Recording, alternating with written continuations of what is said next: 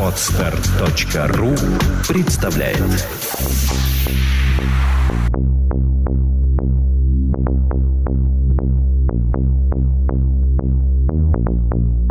Добрый день, дорогие радиослушатели!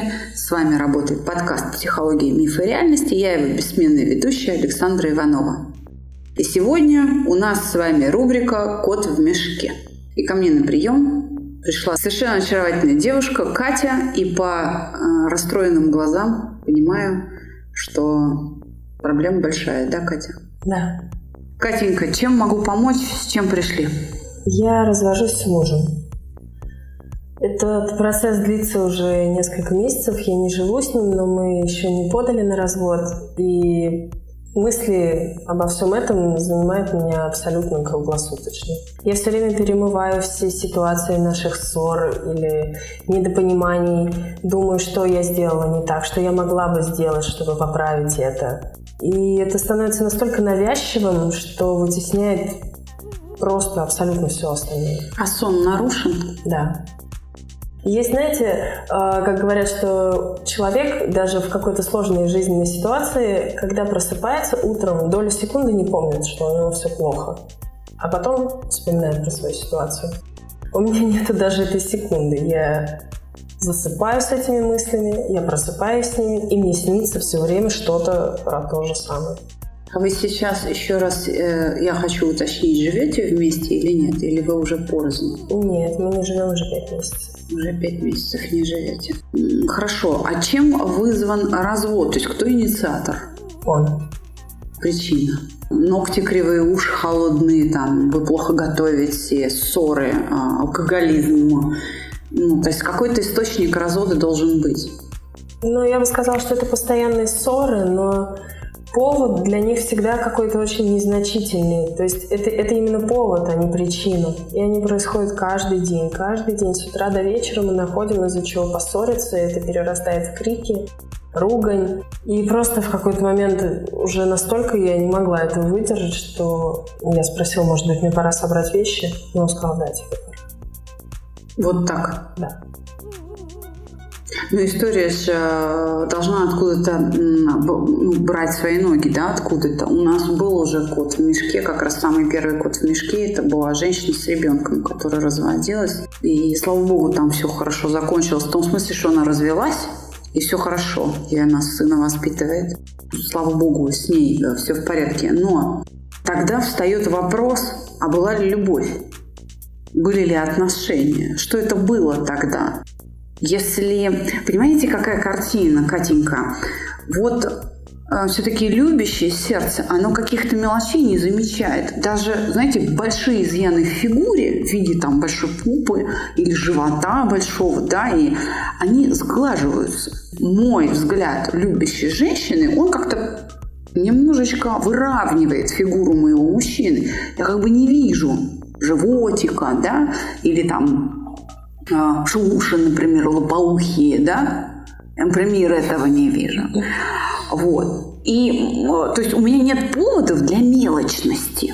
Понимаете как? А если возникает момент мелочности, вот ссор мелочных, значит, возникает сразу вопрос, а была ли любовь?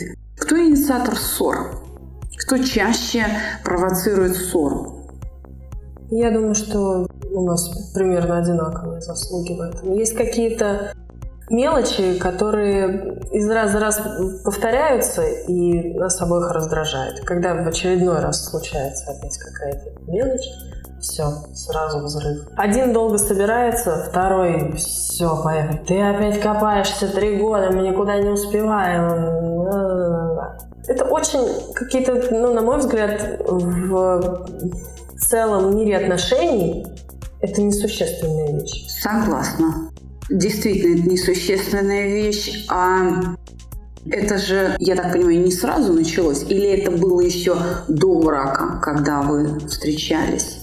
Были такие мелочи и до брака, но не в таком количестве, и, конечно, они не приводили к таким ссорам прям глобальным. Но они были. Как себя чувствует ваш муж? Все, все это время. Как себя чувствуете вы, я поняла. Вам плохо. А муж-то как себя чувствует? Вы пять месяцев порознь. Наблюдая со стороны, ему как будто все То есть он как бы человек... душу так облегчил, выгнал э, вас, и слава богу, да? Ну, он человек гораздо более сдержанный, чем mm-hmm. я. Я очень ярко проявляю все эмоции. Если у меня что-то плохо или хорошо, на мне это сразу видно. Он более сдержан, и, может быть, какие-то мысли по поводу наших отношений, нашего рушащегося брака, может, терзают его, но я не вижу этого. Mm-hmm. кажется спокойно. Он кажется спокойным. Вы общаетесь? Мы пересекаемся по работе довольно часто. Каково это? Как вы с этим справляетесь? Выматывающе. Каждый раз, когда мы видимся, может быть, на протяжении часа или двух, я совершенно опустошенная выхожу туда, без сил. Просто упасть и, и не вставать, и спать. И глаза на мокром месте. Конечно. И это тоже стало прям очень усилилось. То есть, когда я начинаю плакать, я не могу успокоиться. Даже если мне кажется, что эмоционально я уже готова прийти в себя, слезы не останавливаются. Это длится час, может два, может три. Это каждый день происходит, слезы. Да. Каждый день. Уже пять месяцев. Да. А тяжело засыпать? Вот состояние перед сном. Вы просто вот падаете, отключаетесь? Или вы все-таки именно плавно входите в сон? Вот так вот положила голову на подушку, так закрыла глазки, вдох, выдох и ушла в сон. Я очень долго не могу уснуть. Я ложусь и думаю, мысли опять перетираю, ситуации перестраиваю, диалоги, которые, может быть, никогда не будут сказаны или были сказаны пять месяцев назад. И потом засыпаю внезапно. Сама не замечаю как. Но во сне это все продолжается. А вы мужа любите? Очень. Тогда это будет непросто нам с вами. Тогда нам с вами предстоит в работе, в проекте «Чувство покоя» это переживание любви убрать. Это то связующее звено, которое приводит вас к боли. Потому что ваша любовь, да, она побуждает вас строить ожидания, правда? Вы же помните, как было хорошо, и это удерживает вас рядом с ним. Хотя я так понимаю, что он настолько сдержан в своих реакциях, что даже не пытается вас вернуть. Я так поняла? Не совершенно не пытается. То есть у него мотив отсутствует, и только лишь ваша любовь внутри, которую вы, может быть, тоже ему не показываете, она удерживает в вас а, вот эту надежду, да? Да? То есть вы продолжаете себя считать его женой. Да и хранить верность. Конечно. Ну, это традиционная русская история, и это очень хорошо, что у нас такие женщины, и проект «Чувство покой» берется вам помочь. И мы начнем с того, что, как обычно мы это делаем, мы начнем с вами с работы с чувством обиды, потому что все, что с вами происходит, это ужасно обидно. Да, это постоянные нереализованные ожидания. То есть я ожидаю, что человек будет со мной искренен, он будет снисходителен к моим каким-то, ну, холодным ушам и кривым ногтям, да, к тому, что я повернулась не в ту сторону, а он этого не делает. И это, конечно, очень печально, поэтому с обидами обязательно придется разобраться. Но чтобы сказать, что мы будем делать дальше, помимо того, что нам нужно будет остановить переживание любви, освободить его для передачи другому человеку.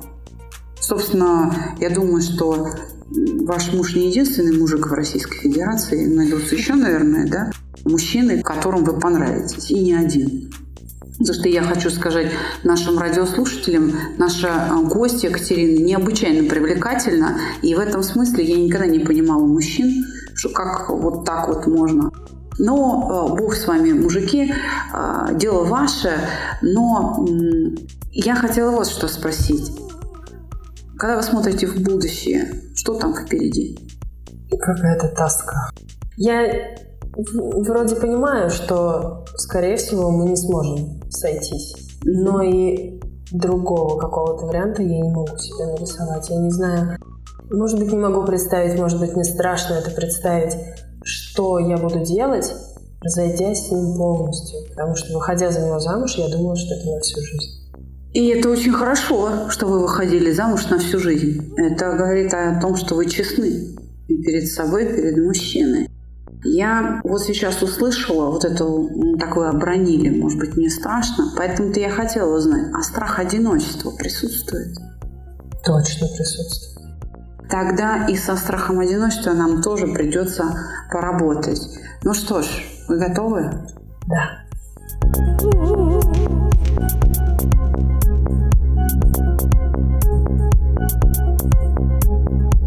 Ну что ж, дорогие радиослушатели, мы продолжаем выпуск с котом в мешке. Прошло наших 22 дня программы проекта «Чувство покоя». У меня в студии снова очаровательная Катя. Работу мы завершили, и я прошу ее поделиться с вами тем, что с ней произошло. Катенька, вам слово. Здравствуйте. Здравствуйте снова. Я даже не знаю, с чего начать. Это... С главного. Э, Все происходило как-то даже незаметно для меня. Я просто начинала вдруг замечать за собой, что мои навязчивые мысли потихоньку уступают место чему-то еще, причем чему-то довольно приземленному, вместо того, чтобы каждый день думать, что могло быть, как могло исправиться я могла вдруг задуматься о том, что мне хочется какую-то новую вещь, мне хочется куда-то пойти погулять, встретиться с друзьями. И, и я отвыкла уже от этих мыслей, я их не испытывала уже очень давно. И вот это замещение, когда я его замечаю, для меня было прям ну, чем-то чудесным. То есть мы вернулись в реальную жизнь, где есть кастрюли, немытая посуда, да, и это хорошо. И это прекрасно. У нас был был э, конкурс однажды на наших социальных сетях, где мы просили людей написать эссе о том, как они успокаиваются совершенно естественными способами, без лекарств, табака, алкоголя и, извиняюсь, религиозных ритуалов. И вы знаете, одно эссе было пронизано совершенно идеей, что это вот лучший способ успокоиться. Молодая девушка, студентка второго курса, написала, что она успокаивается, когда моет посуду. Катя, вам как этот способ. Я это прекрасно понимаю. Причем, я думаю, это распространяется для меня на любую уборку. Мне очень становится спокойно, когда я навожу порядок, чистоту. И вот у меня сразу ощущение, что в моей жизни, в принципе, становится больше порядка. Ну, на душе полегчало, Катя. Очень. Я обещала вам, что мы разберемся с переживанием любви. Как у нас с этим обстоят дела? Я думаю, что я могла бы сказать одним словом «отпустила». Это хорошо. Это хорошо. Мы сейчас боимся остаться одни. Нет. Я, ну, конечно, не могу сказать прям вот э, совершенно точно, что нет, больше никогда в жизни этого не боюсь. Но это не терзает больше меня. Это не навязчивая мысль, которая присутствует в моей голове с утра до вечера о том, что, о боже, я одна, что же делать? Я теперь всегда такой останусь. Да, конечно, не останусь. Признайтесь, поклонники-то есть? Конечно.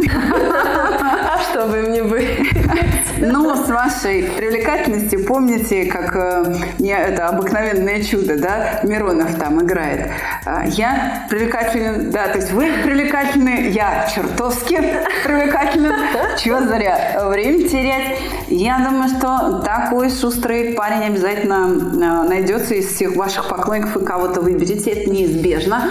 Но мне очень важно и вот еще что. А нет обиды на него? Зла не держите? Вы же работаете вместе или нет? Или вы уже не работаете вместе? Нет, мы все еще работаем вместе. И я не могу сказать, что у меня появилось просто абсолютное безразличие, как будто это чужой для меня человек, и ничего между нами mm-hmm. не было.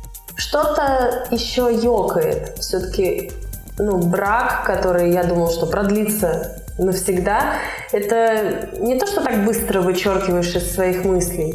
Какая-то реакция еще есть, но я чувствую, что ее становится меньше. И что, конечно, она уже далеко не такая болезненная. Что я могу работать, я могу быть в процессе, мне не нужно уходить в туалет плакать и потом успокаиваться час. Ну, совершенно по-другому стал. Очень важно, что вы говорите честно, потому что для наших слушателей очень важно, что это не подстава, что это не какой-то человек, которого мы там уговорили, написали ему текст, что это абсолютно честный диалог в эфире нашего подкаста, на наших выпусках. И вы знаете, Я вот наблюдала э, по работе за вами, когда шел курс, вы же в моей группе занимались. Я наблюдала, как э, вы менялись. И помните, мы э, сначала все говорили, что наша Катя это просто моль такая прозрачная, Каспер такой, привидение пришло и тихо легло на стульчик, да, угу. то потом уже, конечно, Катю все ждали, и как-то, и все за вас радовались. Это очень приятно. Да, и уже и какой-то цвет появился в одежде. А то она приходила, я вам хочу открыть секрет, она приходила серо-белая такая, даже больше серая, в, серо, в серо-белом цвете. Сейчас передо мной совершенно очаровательный зеленый кузнечик. Вот. И, и это очень приятно. И знаете, вот, может быть, вам есть что-то вообще сказать э, барышням, которые находятся находятся в подобной ситуации или ну, э, проходят какую-то ситуацию, просто свои какие-то философские мысли свежие, которые благодаря проекту «Чувство покоя» в голову пришли. Mm-hmm. Вот если можно, ну, пару-тройку минут в эфир поделиться ну, с пострадавшими, у кого такая же проблема. Mm-hmm. Я, наверное, в первую очередь осознала, что а, находясь в ложных, явно ложных надеждах о том, что все может быть хорошо, может быть что-то можно исправить. мне было больше всего страшно то, что это было зря потерянное время, что я поверила, что это навсегда, а оказалось это всего-то на два с половиной-три года. Но э, когда я думаю об этом, я понимаю, что можно отделить эмоциональное от рационального все это время я сердцем понимала, что я люблю этого человека, я хочу быть с ним, я готова работать над какими-то проблемами, потому что я верю, что все может быть хорошо. Именно эмоционально. Но когда вот эмоция немножко отпустила и размышляя об этом рационально, я вижу наши точки несоприкосновения, которые мы вряд ли бы смогли преодолеть. Да, по крайней мере, я могу сказать, с моей стороны была очень большая любовь. Но это, это вещи, которые нельзя просто так переделать. В этом аспекте мы не подходили друг к другу. То есть одной любви недостаточно? Я думаю, да. Можно ли сказать, что у многих девушек проблема с тем, что вот я, например, называю сбит прицел? То есть мы любим, но как бы вот мы не того любим. Я за собой замечала, что если я влюблена в человека и очень долгое время, как, например, в своего мужа, я какие-то его не то чтобы недостатки, но вот такие острые углы сглаживала сама, чтобы он подходил под мой светлый образ человека, которого я люблю. И я их сглаживала, сглаживала, сглаживала, пока ну, не всплывает э, какая-то вещь или не происходит какая-то ситуация, когда человек обижает тебя настолько сильно, что ты не можешь уже это зарисовать происходит просто рушится весь этот образ, который ты себе рисовала, и иногда много лет и на него смотрела и думала, что это так. Это очень страшный на самом деле момент, когда ты понимаешь, что столько лет ошибался. То есть вот самообман это, это зло. Да, конечно. То есть сделать вид, что все хорошо, и на самом деле все хорошо, это не одно и то же, да? Это абсолютно разные. То есть все-таки углы-то оставались, и надо было учиться именно или с этими углами взаимодействовать, или как бы, ну вот, не сталкиваться с ними вообще если я правильно понимаю. Но вы вообще очень мужественный человек, потому что, несмотря на всю свою хрупкость, и, кстати, дорогие слушатели, девушка так на минуточку выше меня ростом, я рядом с ней коротышка, а она так вполне себе модельной внешности. Глядя на вас, я хочу сказать, что с вашей хрупкостью, да, с вашим изяществом выйти в эфир и вот так открыто рассказать до и после, а, ну, это так не всякий сможет. Мы иногда не можем получить себе интересную действительно историю в качестве кота в мешке, даем скидки людям угу. большие на наш курс, и все равно они предпочитают взять в долг только чтобы не попасть в эфир. Есть такие у нас экземплярчики. Поэтому я вам очень признательна, что вы ну, обнажили это да, на, на широкую аудиторию. Я очень рада, если это кому-то поможет, кого-то натолкнет на какую-то мысль. Это качество, которое я уважаю в людях, смелость сделать это сделать какие-то такие вещи. И когда ты молодая, красивая девушка, бояться того, что ты останешься одна, ну, это вот сейчас кажется мне просто глупостью. Не сожалеете о том, что расстались? Нет. На этом наш подкаст закончен. Большое спасибо, Катя. Спасибо. Всего доброго. До свидания. До свидания.